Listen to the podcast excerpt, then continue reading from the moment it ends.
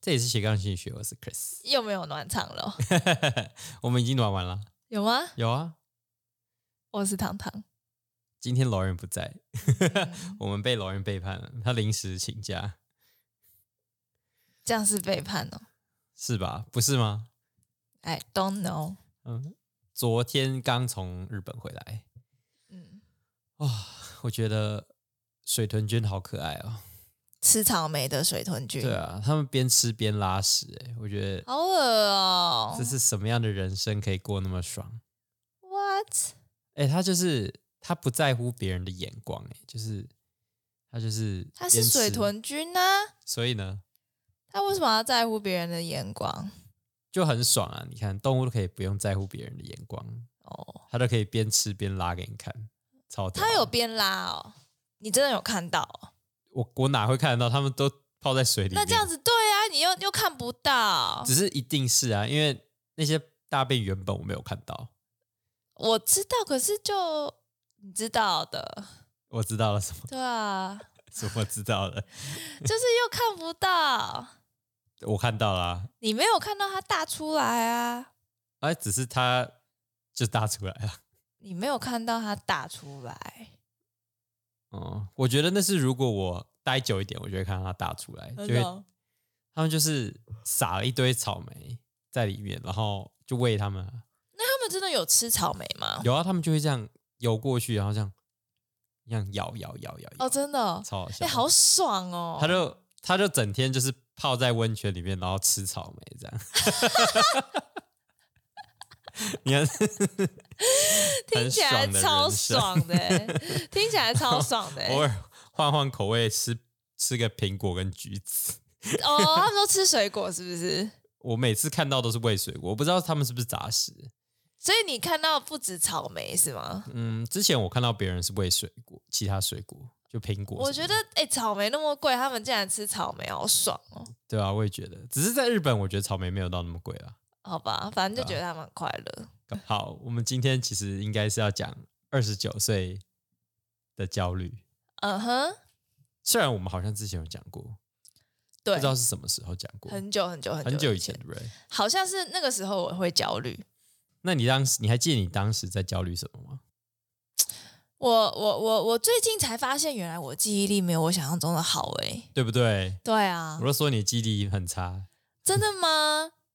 就是你我记忆力就我没有我想象中的好，就是就是我我明明可以记得很多东西，嗯嗯，就是你可以记得常用的啦，废话，就是。没有有，就是大家都马是记得常用的、啊，啊。可是我一直一直觉得，就是我我记得的东西不少，嗯。嗯，一直到就是我妈跟我讲一些一些小时候的事，嗯，或者是去年发生什么事或者什么的，然后我反而就不太记得。嗯，只是你不会觉得说家人记得的这些事情，其实很多时候小孩子真的不记得。不是不是是是怎么讲？就应该说，我妈会跟我讲我做过的很多事情嘛。嗯啊，有一些事其实是我最近做的事情，或是我最近说的话，我反而不记得。可是可能小时候的事情我会记得，哦，对啊，所以我就是想说，哎，那我的记忆力好像没有到那么那么的好。你最近讲了什么话你不记得？你妈记得？我我我不记得，靠没有？那你是记得什么时候的小的时候的事？我记得我小时候在美国念幼稚园的事。哦，真的哦。对啊，只是那个那种应该是本来就会记忆力很深刻。没有我在猜，如果是比较情绪强烈相关的，会比较容易记得。嗯，那你情绪相关的强烈有哪些？我不知道啊，我这样不这样讲，我要怎么这样这样讲？这样讲我要怎么讲？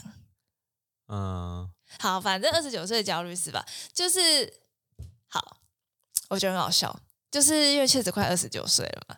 然后，呃，我前几天我有写一篇文章啊，嗯然后那篇文章的来源呢，其实是我在网络上面就是在看华 YouTube 的时候看到那个唐奇阳老师嗯，国师来着，国师诶他的影片说二十九岁为什么想要做重大决定呢？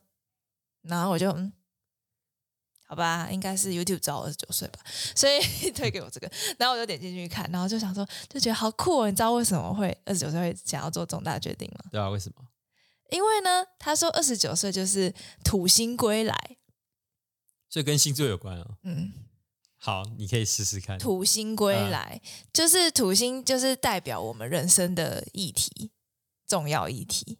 嗯，每个人的可能都不一样，或是类似，不管，反正呢，就是它是每二十九年会归来一次，所以你每二十九年，二八二十九年就会遇到一次这种有点像是人生的那种危机的感觉，嗯，所以你下一次会再遇到的时候是五十八岁，诶我我一直以为是二十九岁焦虑是因为快死掉了，啊，快死掉了，就是以前人活不久嘛，以前人可能五十岁了不起了，不是吗？哦，对啊，然后我就想说，哦，那你二十九岁，嗯。距离五十岁、六十岁，其实刚好是你人生的一半，或是已经三分之二了。对以前人来说，哦，嗯，对啊，所以你开始焦虑好像也是正常的，就是你快死了，然后你还有很多事没有做到哦。的那个焦虑感。哦，那个好像，嗯，我呃，可能你说的也也是对的、啊，可能啊，嗯，对吧、不也不是可能，就是你你想的也没有错，只是那个时代的焦虑怎么影响那么深远，然后影响到我们现在。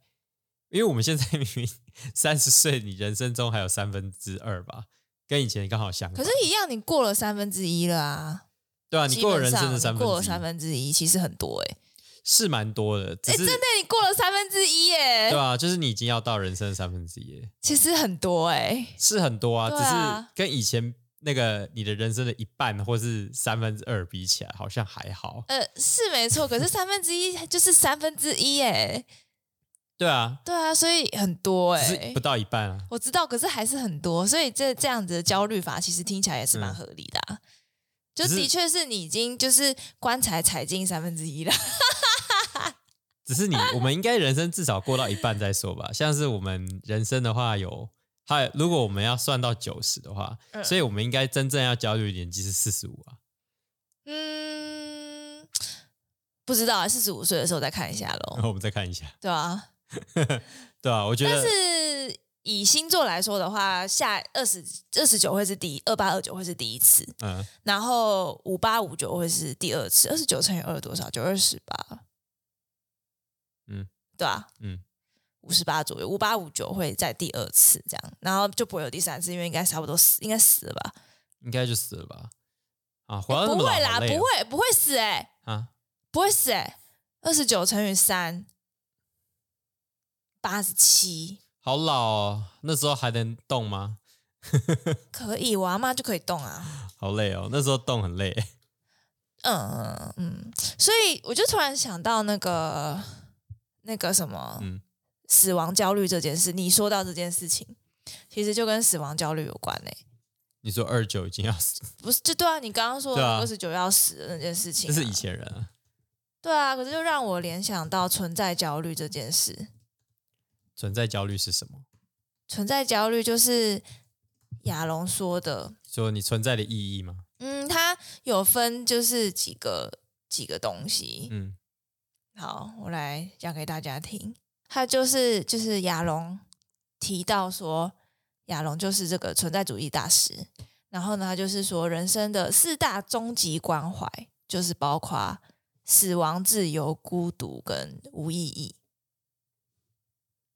然后你稍微到老一点的时候，就是就会像你说你快死了，然后好像没做到什么事情，嗯，就是你会对于人生的意义感到焦虑，就嗯是人生的无意义，对这件事情焦虑。嗯我就突然想到这件事。诶，所以就就是这样子而已。嗯，好，嗯，我要想一下有什么连接，是吗？怎么说死亡，呢？你说死亡、孤独，然后无意义。死亡、孤独、无意义跟自由，哦，嗯所以死亡就自由了。不是啦，他的意思是说，就是就是我们小时候啊，嗯嗯，就是当我们有长辈过世，或者是亲近的人过世，或者什么的，你会突然意识到死亡这件事情离我们很近，嗯。嗯，所以你就会开始有一些焦虑了，嗯，比如说你可能就会想到啊，有些事情还没做，或是、嗯哦，做了这么多事情有什么用？反正你最后就是死掉、消失嗯的这种感觉。然后小时候你其实是认为你自己是不死之身嘛，好像小时候真的不会去思考自己要死掉对不对？对对小时候会认为时间是无限的，对啊，就你最小最小的时候小时候真，的太闲了，啊 小时候真的太闲了，嗯，然后也是因为，就是你会认为你是不死之身，那你也会认为你爸妈是不死之身，嗯 就是你不会意识到死亡这件事情，因为因为就还小嘛，对啊，所以所以呢，有时候小朋友也会说，哎，呃，分不清楚死亡跟睡觉有什么差别，嗯，就不懂死亡的概念，对对对对对。然后自由的话，再就是就是自由是什么啊？因为怎么讲，就是你你你你的思，这怎么讲啊？就是你是可以去，其实你是可以自由选择的很多事情，嗯，对，对。但是你的不选择也是选择，嗯就是你的每一分每一秒都是在选择，然后人类就是有选择的自由，但是你要去负责你选择的那个后果，就算你不选择也是选择，嗯对。然后，然后孤单的话，就是你是会发现，就算周遭是有人，你还是孤单的，就你就还是一个人。这个好像现在人应该更严重。我觉得自从有了社群媒体之后，这个感觉应该很强烈吧？我觉得他说的孤独不是不是那种那种孤单的感觉，嗯，是你会意识到，没有人的想法跟你一样，这种，呃，对，那就一样啊。或者是你就是会有那些一些时间是孤独、不被理解，或者嗯。是、或者是其实你死的时候也是一个人，嗯。就算你身边有人，你就还是一个人，嗯，对啊，就没有人会陪你一起出生，或是陪你一起死，没有这个概念。就是虽然是诶，其实啊你不会觉得说大家都在追求，现在大家都会追求像观看跟战术，嗯，那某方面来说，其实就是一种认同，不是吗？对啊，就是他把那个的孤，就是他把你的孤独这件事情是可以用数据去看的，就是有多少人可以认同你的想法。哦就比较不孤独。比如说我有一万个人按我赞，那他们是不是一万个人认同我，哦，或者是喜欢我，就喜欢我，哼，对啊。然后如果我哦办了一个活动，有一千个人到场，哇，我就有一千个人喜欢我，嗯对啊。嗯，所以现在这个东西好像是可以用数据去看的、哦，所以就是你一感觉到你自己没有人家这么多战术那么多什么的时候，你就这个东西才会涌现出来。对对对，就是万一你哦。的 page 里面只有十个人、五个人按赞，跟那个嗯。一千个人按赞的比起来，你就会觉得好像你是孤独的，哦，有些人或许会这样吧，对啊，应该会很强烈吧？这个感觉，我还好，我好像也还好。对，没有很在乎多少人按赞。好像就只要有几个人认同就好了，嗯，对啊。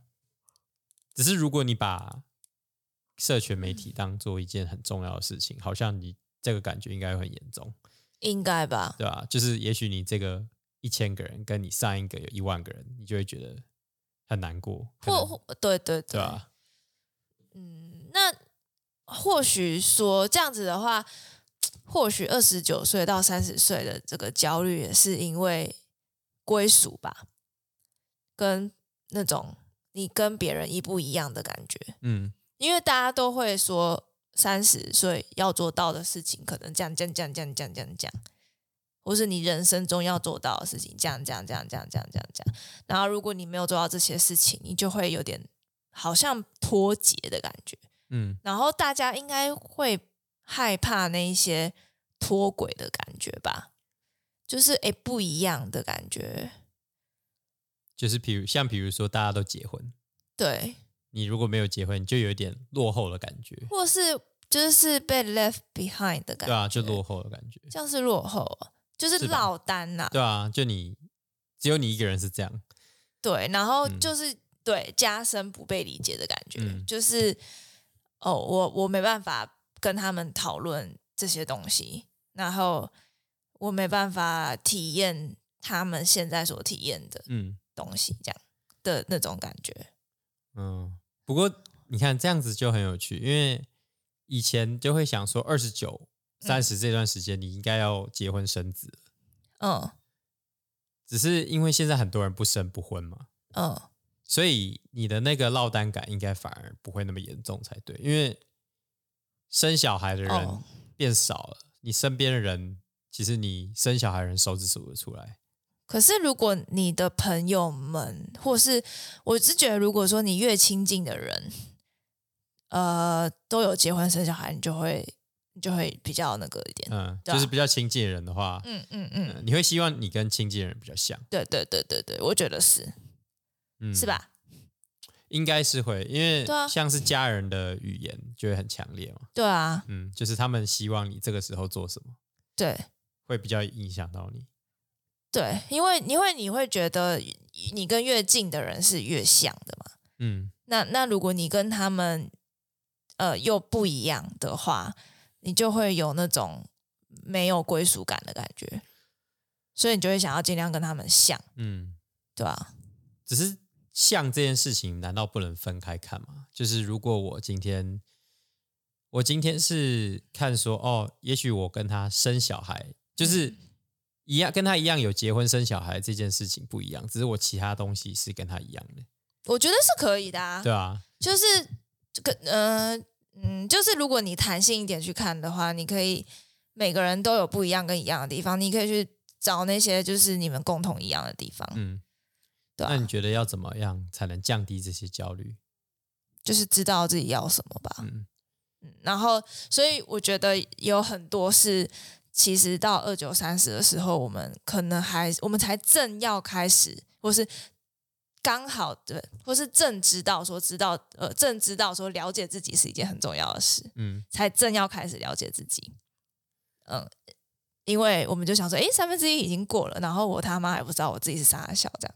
嗯对不对？所以你才会这个时候去找你到底是什么，才会去找那个意义。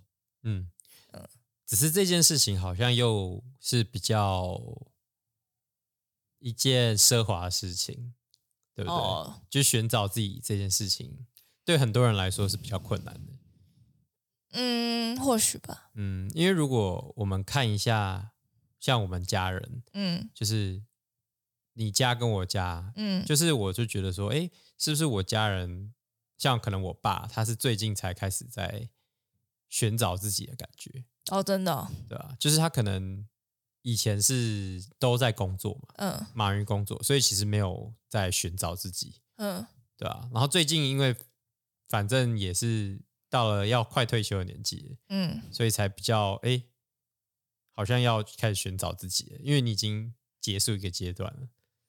那那那我的我的疑问其实是，到底要先寻找自己，还是先疯狂的工作？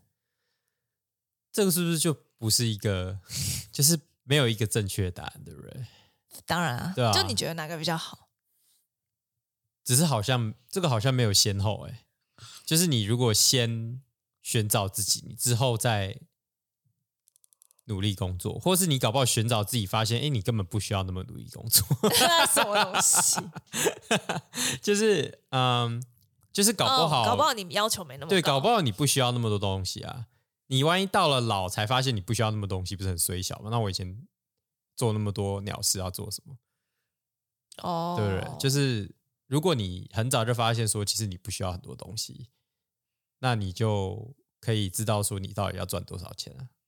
应该是，我觉得或许每一个人的个性不一样，所以就会导致选择不太一样。嗯，哦，因为像我妈说，她就是直接工，她就工作之后，她就就也没有想太多，就对啊工作工作工作工作工作工作，就所以这样。所以她就会是到退休的那一段时间才会开始做寻找自己的事情，哦，因为那。时候你闲下来，你也不知道干嘛了吧，嗯。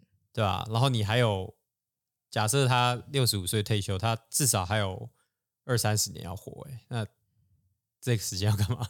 嗯对吧、所以他那个时候就会一定需要寻找自己，嗯，对吧、那你呢？你觉得你是现在有寻找自己吗？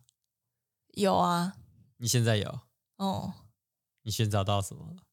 嗯，呃，我觉得就是因为就是因为我觉得好像找找的差不多了，所以我没有特别焦虑什么。嗯，就你已经大概知道你想要什么。对，所以我没有特嗯别焦虑什么。但是我很很，但是我有些朋友会跟我说，就是他们好像很很不知道可以做什么，或是干嘛，或者什么嗯的。然后他们就说，他们就会带一句说，是因为快三十岁了吗，还是怎么样？然后我就会说，嗯，或许是因为很急着想要了解自己吧。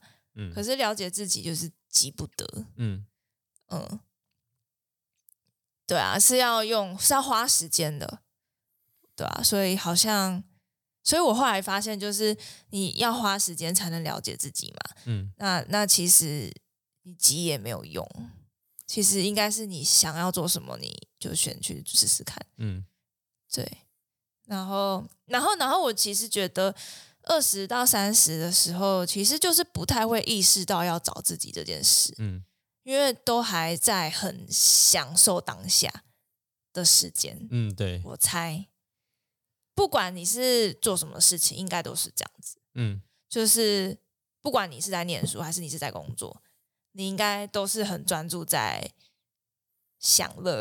嗯，就你专注在一件事情的话，你就会暂时先不会去想寻找自己这件事情。而且而且二三十二十二三十岁二十几岁的时候，还会觉得说，哎，时间还很多，嗯对啊，就是也不会特别想要去想说，哎，我要固定我要做什么事情。只是你不觉得大家现在很多可能二六、二七的人嗯就已经有开始在焦虑，二五的人，嗯，对啊、我们身边不是就有二五、二六人就开始在焦虑了。二五二六我在干嘛？我在念硕士。对，所以那时候其实你搞不好还没，因为你在念硕士。其实稍稍就会有一点，因为我到念硕士的时候，我就知道说我不是那么想要只做一件事的人，嗯但是我并没有很明确的想说我想要做什么事情，我只知道我不想。嗯对对对对对，那我也没有去找找过有哪些 option。对，所以如果我又再回到那个时候的话，我觉得应该要去多问问看，嗯然，后多试试看。这好像也是给大家的建议，就是多试试看，多问问看。对啊，我觉得很烂，但是好像就是就真的是这样，因为因为你因为因为真的就是用用用用想的，其实没什么感觉。对，就是其嗯实你自己在脑筋里面想，嗯，好像大家会觉得很有用，只是其实没有屁用。没什么用，就是就是你你可以去想说你有哪些事情想做，嗯或是像我那个像像我觉得很有效的，就是问自己说，哎，我想要的生活是什么？然后我就写，就很直觉，随便写，不嗯管你是就不要有任何预设立场，你就写任何你想到的，然后你就会去看到说，哎，那我想要的是这样子，那我就去试试看，对吧、那如果试了觉得，哎，我其实不喜欢，那那你就再再再再 back up 就好了。嗯，可是可是有，而且有时候你试一次不一定有感觉，哦，对，对因为很多事情其实是你没有做到一定程度，你是没有什么感觉的。对对对，有时候嗯要试个一两次、两三次，你才会慢慢得到这中间的乐趣。嗯嗯，所以所以所以我所以我觉得很多事情其实试了都不一定知道，那不试就会很可惜。这一个嗯例子就有一点点，就是可能比较还是比较适用于呃，就是你现在没有经济压力的状况下，哦，对啊，因为我觉得很多时候不是大家会说哦，这些都是你家里状况比较好啊，嗯。或者是什么你家有矿啊这种嗯。这种宣言，然后我就想说，嗯，好像也有道理，就是的确很多事情跟思考是，你如果没有那个余裕的话，你好像没办法做这些事情。是没错对，所以我觉得一样，就是你先满足你金字塔的最底层最底层嘛，前面至少前面三层嘛，哦。对啊、你说需求哦，对啊，基本生理需求那些对啊，至少你要满足那些，你才能去，归属感，嗯，你才再去找你想要什么，哼，对啊，嗯。只是可能也蛮，因为现在大家对物质的要求又太高，嗯，所以那个部分又很难满足。哎、其实我我觉得，如果你嗯、呃感受跟思考的时间越少，嗯。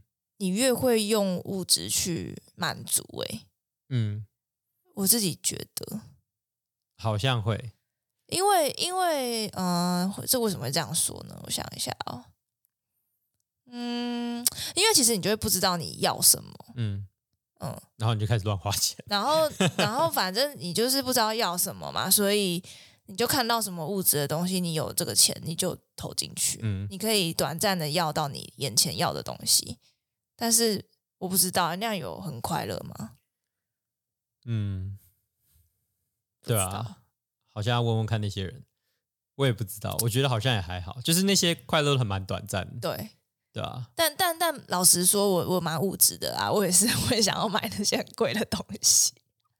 我好像相对来说真的还好、哎，嗯，对啊，我不太需要名牌的东西，我也对车酒表也没什么兴趣，我我不是说我不是说不一定要名牌啦，只是嗯。就是有一些酷的东西就是会想要啊，但是一定会啊，对啊，商人好贱。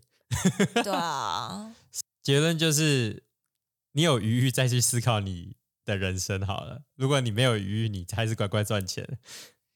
这样子显得我们很废耶，为什么？就显得我们很很很很很很不认真在赚钱。我觉得还好哎、因为你如果先解决你，我突然想到一个我觉得很值得被夸奖的事情，嗯，我有时候会被那个长辈夸奖说，就是想法很很有智慧。可能是因为我们好像先，因为我们有余裕，所以才会这样。我有时候会被夸奖，被长辈夸奖，讲话很有智慧。我我我还记得，就是哎哎，人真的特别容易，就是记得自己被夸奖的事情。嗯，那你记得你的那个夸奖经验是什么？他是夸奖什么部分？就是我就有一次啊，阿雄啊在发疯啊，嗯然后我妈就很生气，嗯然后我妈又说什么什么她怎样怎样怎样怎样，然后我就说我就说啊，面对就是比你能力不好的生物，你就是要预防胜过于治疗啊，你怎么会是去去去去压制它呢？当然就是预防它去做一些你必须纠正它的事情，不是比较快吗？嗯，然后我妈就说：“也、很有智慧。原来是这个啊、如果观众不知道，那个汤的汤家的狗狗有一点点焦虑，”嗯，它也会 有时候会发疯。